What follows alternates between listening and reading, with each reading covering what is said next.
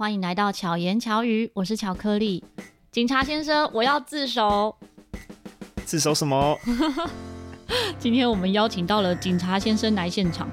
这位警察先生是燕家。Hello，大家好，我是燕家，很开心今天 巧克力老师找我上巧言巧语。燕家是在警察，嗯，应该说这个工作的哪一个单位？哦，我现在是在。刑事警察局的国际刑警科，国际刑警科，所以都管国外的事务。啊，其实国外、国内的事都有管，但是主要我们是跟国外的警察做联系的。所以英文要很好，就是可以沟通就好了。哦，那要一直讲英文吗？就是如果有遇到呃各个不同国家，大家都还是以英文来做沟通，会有翻译吗？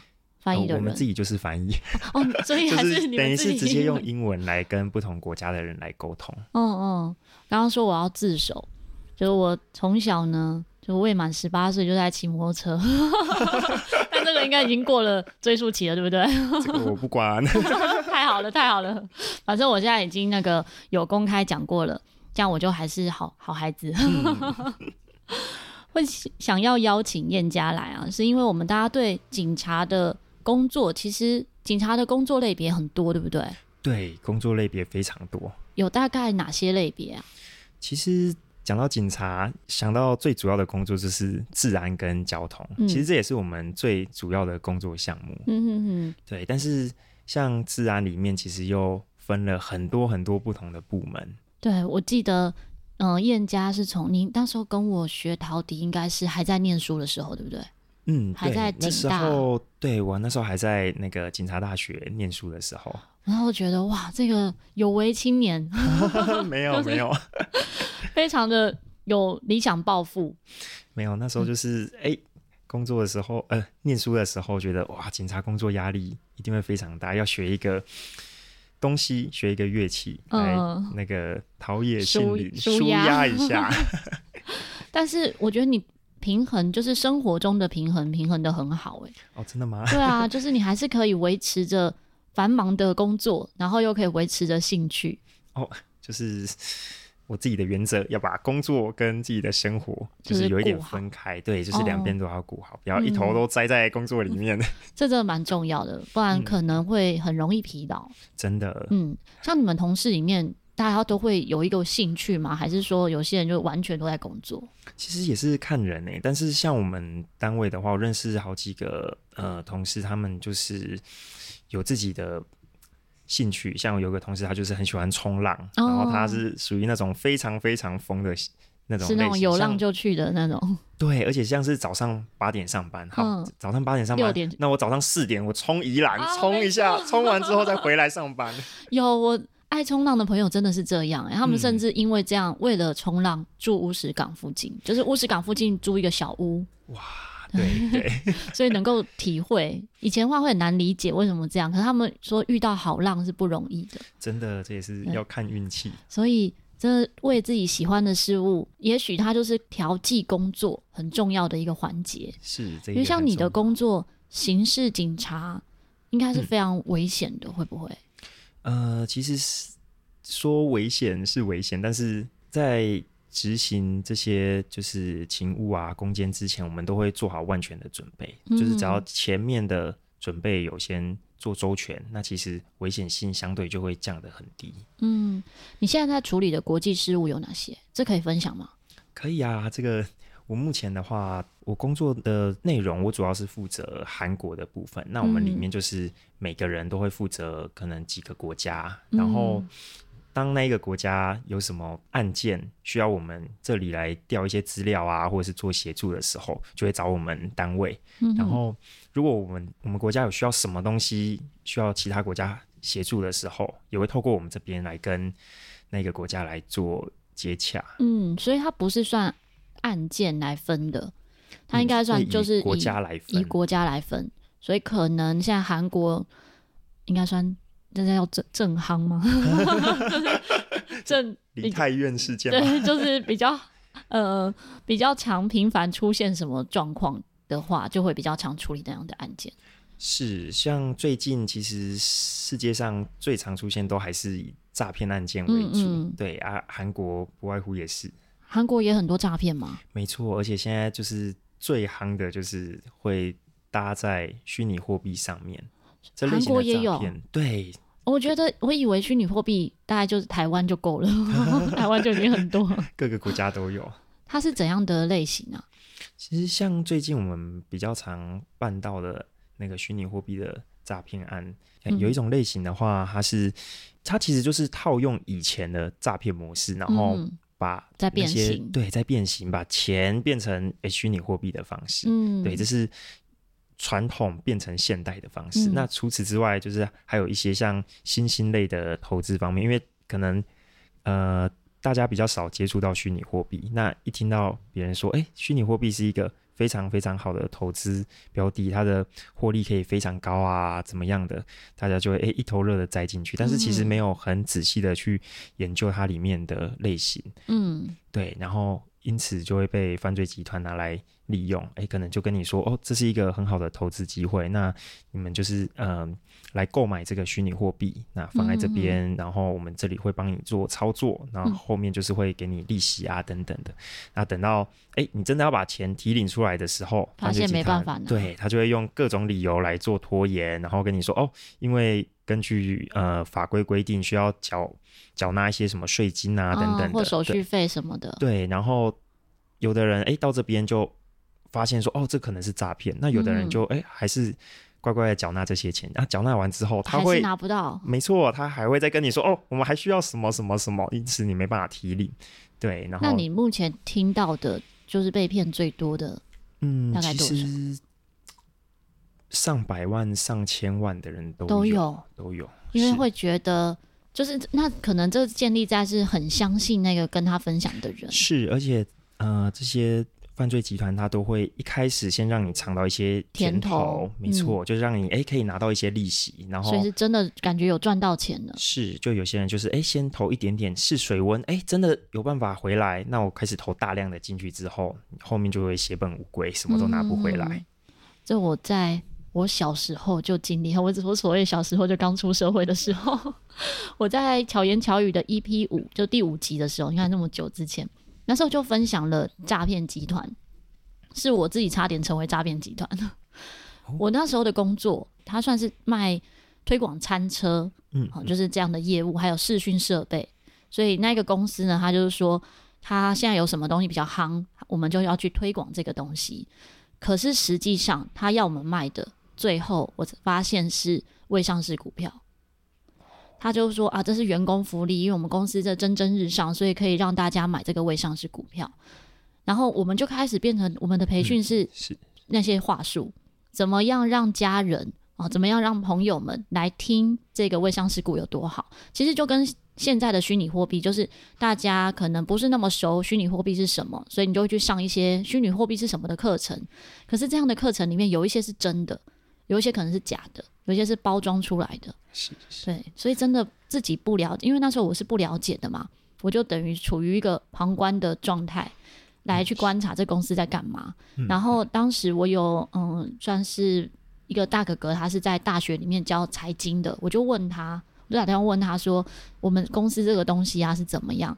他才跟我讲说，未上市股的风险是什么？有可能最后就变废纸。然后当时我的同事就有人是买了，花了二十万，当时的二十万很多。二十万，最后就变废纸。对，而且我后来在电视上也有在看到我当时的处经理，耶，所以我觉得他们真的是非常有创业精神，哎，就是各种管道的诈骗，其实都会可能有他们的存在，是，就非常的聪明。他们可能也会因为这样改名，会不会？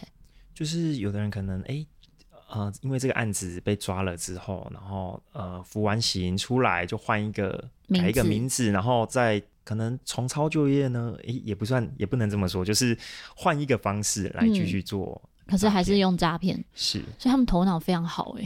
没错。那你们要比他们头脑更好，才有办法尽力而为，与时俱进。真的，像现在接触到虚拟货币，你对虚拟货币是了解的吗？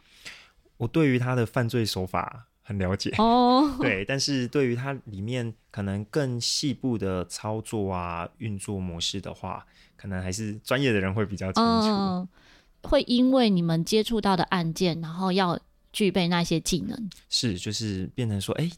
呃，遇到什么案件，他有什么新兴的手法的时候，你就要去学说哦，这个东西它是怎么做操作，它是怎么样被犯罪集团利用，嗯、那一般民众是怎么因此而被诈骗的？嗯，现在你担任的工作中，你觉得最有挑战的是什么？其实我觉得最有挑战的部分就是，嗯，应该算是与人互动吧。其实我觉得这一块其实是。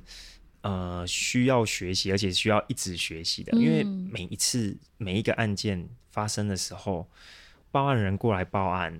首先你要安抚他的情绪啊，然后因为他当下的情绪已经是比较激动的状态，嗯，对，所以就是你你要先知道说这一个案件的嗯发生的原因是什么，然后这个被害人是怎么样受害的，再从中去找到一些犯罪集团留下的蛛丝马迹，他们可能有在一些社交平台啊、社群媒体上面可能会遗留一些足迹，嗯，那从中再去抽丝剥茧，找到这些集团。这样是不是很像很像侦探？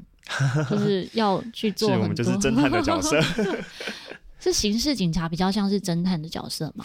对，因为刚刚讲到说，警察其实分成很多类型，有维护治安，像我们一般在派出所，出所对、嗯、会看到穿着制服的警察。像我们刑事警察的话，都是穿着便服。嗯，我们是没有不会穿着制服。我真的好像没有很少看到你穿制服哎、欸。对，有你之前在机场工作的时候，那时候比较有制服吗？因为我现在是在刑事警察局里面工作，嗯、啊，在担任刑事警察之前，我是在航空警察局。对啊，航空警察局那边就是主要是负责机场周遭的安全，还有旅客上飞机有没有携带一些危安危险物品。嗯哼。这部分是航空警察局的管辖。那航空警察局那边，因为他在机场，他是国家的门面，嗯，对，所以我们那边的话，帅气，穿的帅气，都要穿着制服来，嗯嗯呃，执行工作。嗯，我印象很深刻，是有一次上课，然后你好像是迟到吗，还是怎么样？你就是说，因为你刚刚追捕了坏啊，我知道有一次聚会啦，你说在那个前之前你是追捕了坏人，对，对对，那时候刚好就是在我们的那个。安检线上面就是有现行犯，然后我们就刚好在那边有遇到，然后在那里处理，把他逮捕做移送。燕家啊，就是在警察大学，然后要到出社会，一直到现在这样子。但他现在看不到他的样子哦，到时候你看那个照片封面或 IG 上 po 照片的时候，你就知道燕家看起来就是帅气斯文的样子。我觉得你会被欺负吧？你应该是 是会被坏人欺负的，或者是会被同事欺负的感觉。工作要有工作的样子，所以工作都要做有做什么事的样子。嗯，所以你工作的时候会另外一个样子吗？该凶的时候要凶会凶哦，所以还是会有比较凶的一面。当然，当然。你遇过怎样？你觉得你最凶的时刻是什么时刻？应该是之前有一次。的案件，我们要去攻坚一个水房，嗯、对，然后那一边的话，水房是什么？哦，水房，水房的意思就是水是用来洗的嘛，嗯、可以洗手、洗任何的东西。嗯，那我们呃俗称的水房，它就是洗钱，犯罪集团拿来做洗钱的地方，就是可能哎有一些赃款啊，他们会拿到那一个地方，然后那边的人会帮忙把这些钱做漂白。嗯，漂白是指说换成一般的看起来可以正常流通的钱。对，就是钱到那边之后，他可能哎、欸、使用地下汇兑的方式到其他国家，或者是说把它弄进去变成哎、欸、是公司的一个资产。哦，对，就是用各种方式让这些钱做漂白。如果没有做这样的事情，这些钱是很容易被查到吗？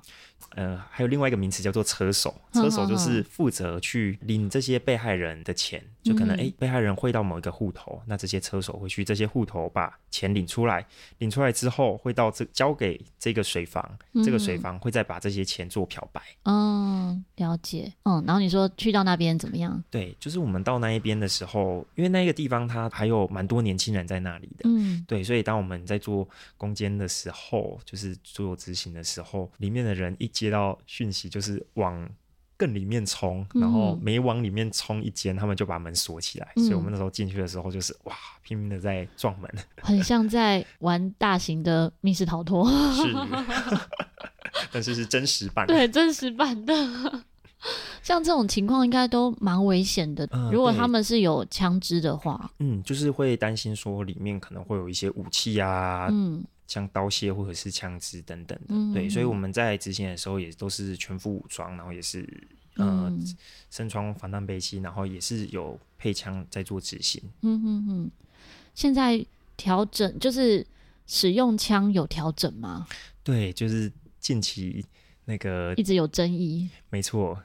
那现在有调整吗？现在调整，呃，跟以前来比的话，其实差别一点点。对，差别差差别蛮大的。嗯嗯嗯。对，因为比较能保护自己了，这样是就除了可以呃保护自己，也可以保护他人，就是不会受到那个规定上太多的限制。嗯。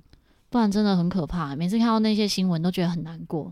就是警察是保护我们的，但是他在最紧要关头却不能保护自己。是是是，嗯，可能有一些，嗯，有一些案件的话，可能就是比较偏向说，因为一直以来都觉得台湾是一个很安全的地方，嗯，所以在面对各个事情的时候，可能就会觉得，呃，其实没有那么严重。但是，嗯，可是有时候很难讲这一个。忽略当中，可能就会造成身体生命的危害。嗯，那就你观察，你觉得台湾的枪支在 在 这可以讲吗？在社会上的多吗？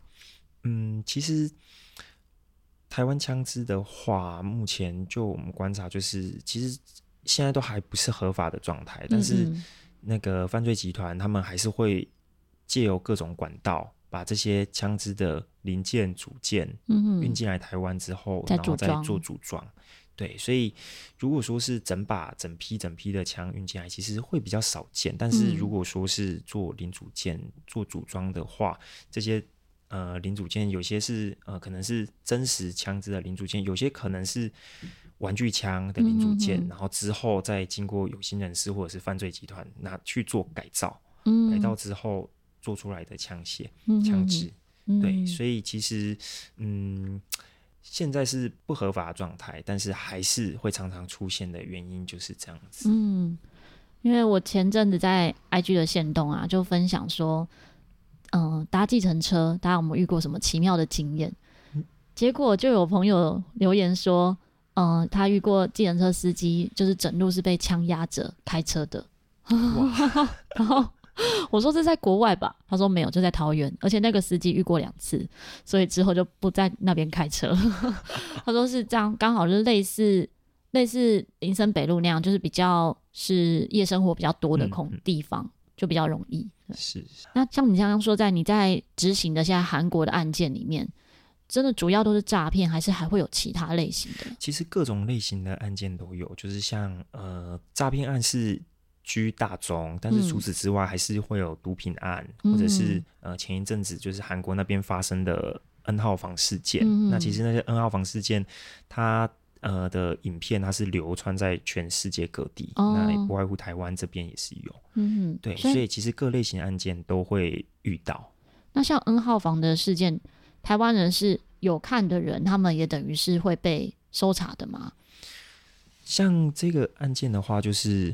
呃，有的人对于这个影片比较有兴趣，他可能自己做收藏。那有的可能除了收藏以外，嗯、他又再把这些影片拿到网站上面去做贩售、呃、贩售，或者是又再把它公开出来。嗯，所以就会有搜查这个部分，然后他们等于是要负刑责，这样是查得到的。这是查得到的。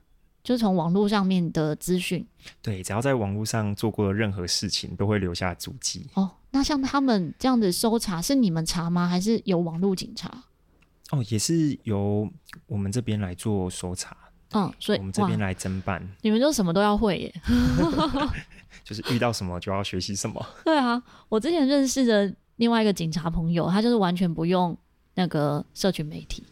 他就说：“我不要把我任何东西放在网络上，因为什么事情、什么东西都会变成是公开的。”嗯嗯，对，所以他就比较保护自己。但但燕家对这个部分就还好。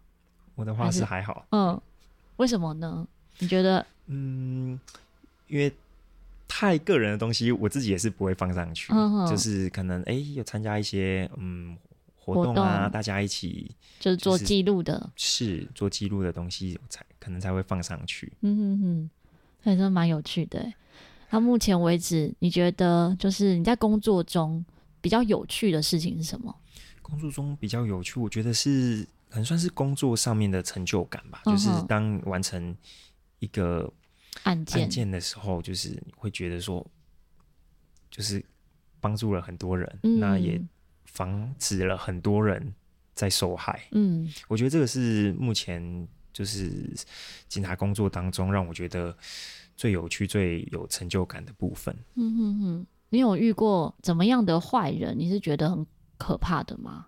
很可怕的坏人，就是目前其实遇到的部分都是以诈骗的犯嫌为主。嗯嗯，对。那其实有些诈骗的犯嫌，他是非常非常聪明的。嗯，智慧型犯罪。对，所以看起来其实也不会像坏人，对不对？对，有些看起来其实不像坏人，那有些就是哎、嗯，可能嗯比较常看到就是身上有刺青啊、刺龙、刺凤、嗯，会让你感觉哦，好像很可怕。嗯、对，一般民众看到就会觉得哦很可怕，但是我们遇到这个，我们还是要去做处理。嗯，对。你会你们可以刺青吗？警察不行，对不对？警察不能刺青，是规定的。对，这是规定。嗯，可以染头发吗？如果是。呃，穿制服的警察当然不能染，但是如果是刑事警察的话，就可以。对，有的人会去染，可以染黑，可以染黑，染黑一定没有问题。就是白发然后染黑这样，对啊，这蛮有趣的。其实以前对警察就会觉得，因为我爸爸有很好的朋友是警察，嗯，然后他们都一起喝酒。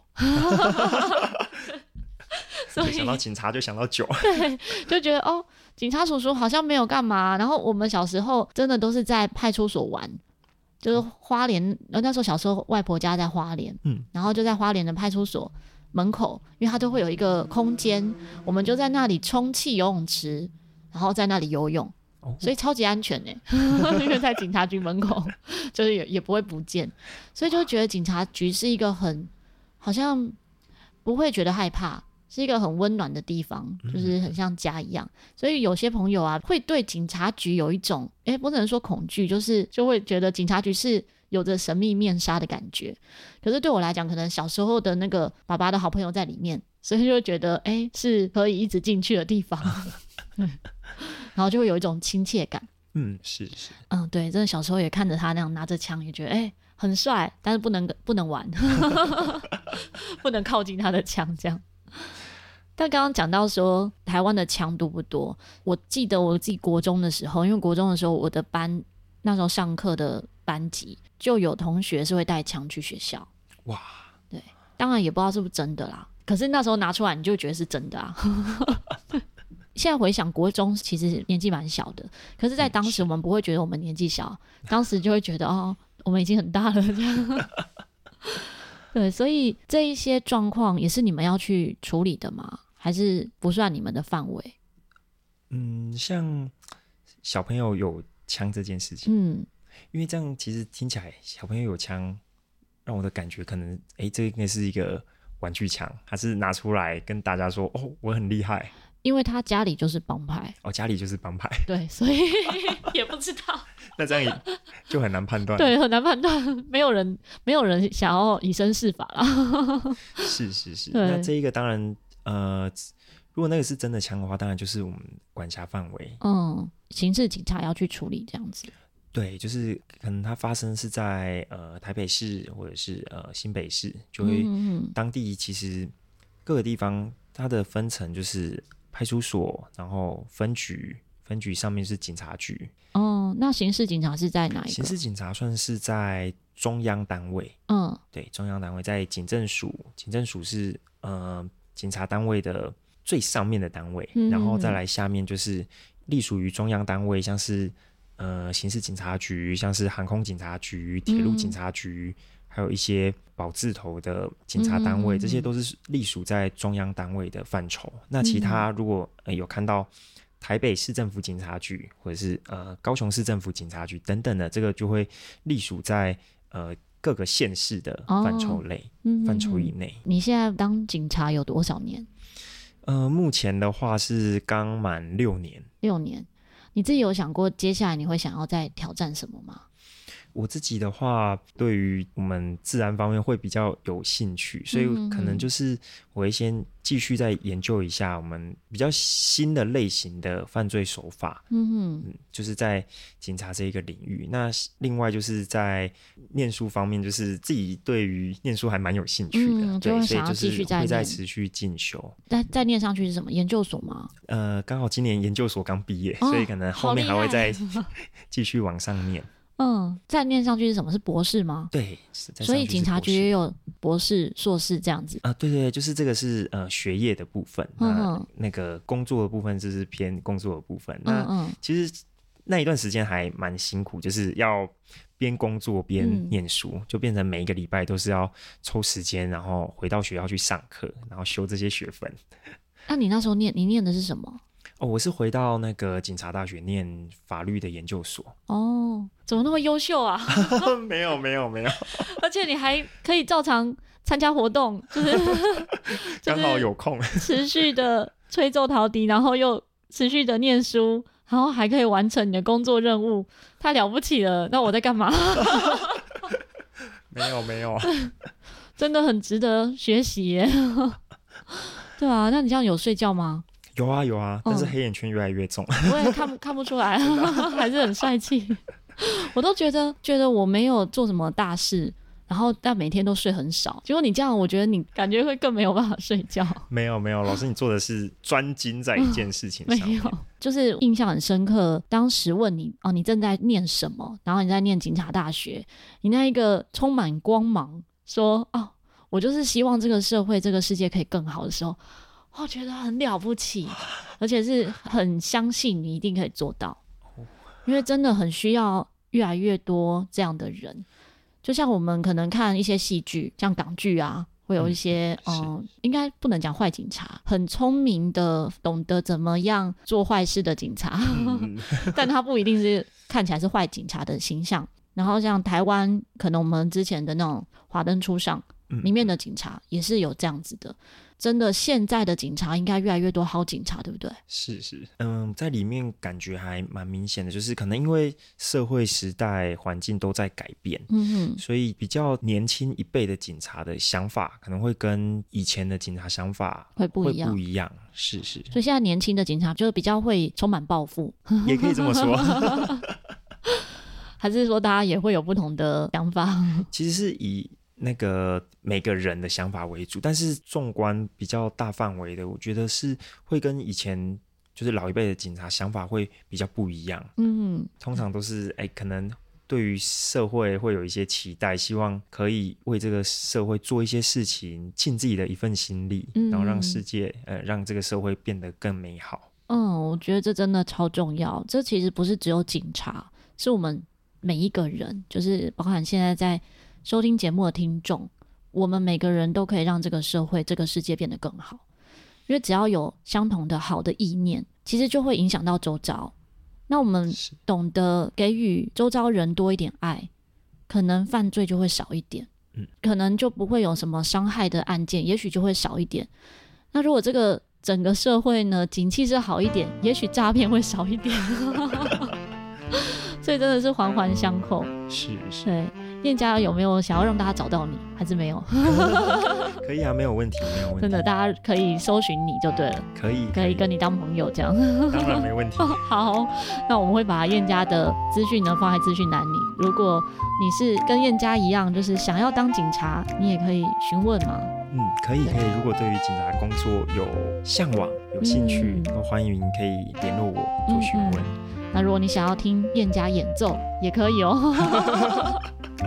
对，非常优秀的。那我们平常的一些，嗯、呃，陶笛圈的大活动，燕家也会报名参加独奏，而且是吹得很好的那种，就真的是很要求自我的。今天很开心，燕家来这边跟大家分享。听众呢，如果你喜欢巧言巧语，敬请在各大平台按赞、订阅，然后可以在 Apple Podcast 给予五颗星。那如果有任何想要分享的，像今天提到警察相关的工作啊，你有什么好奇的话呢？或者是你自己曾经受到警察帮助，也欢迎可以留言跟我分享。希望燕家和巧克力可以陪伴你，巧妙克服生活中的压力。我们下次再见，大家拜拜。谢谢大家，拜拜。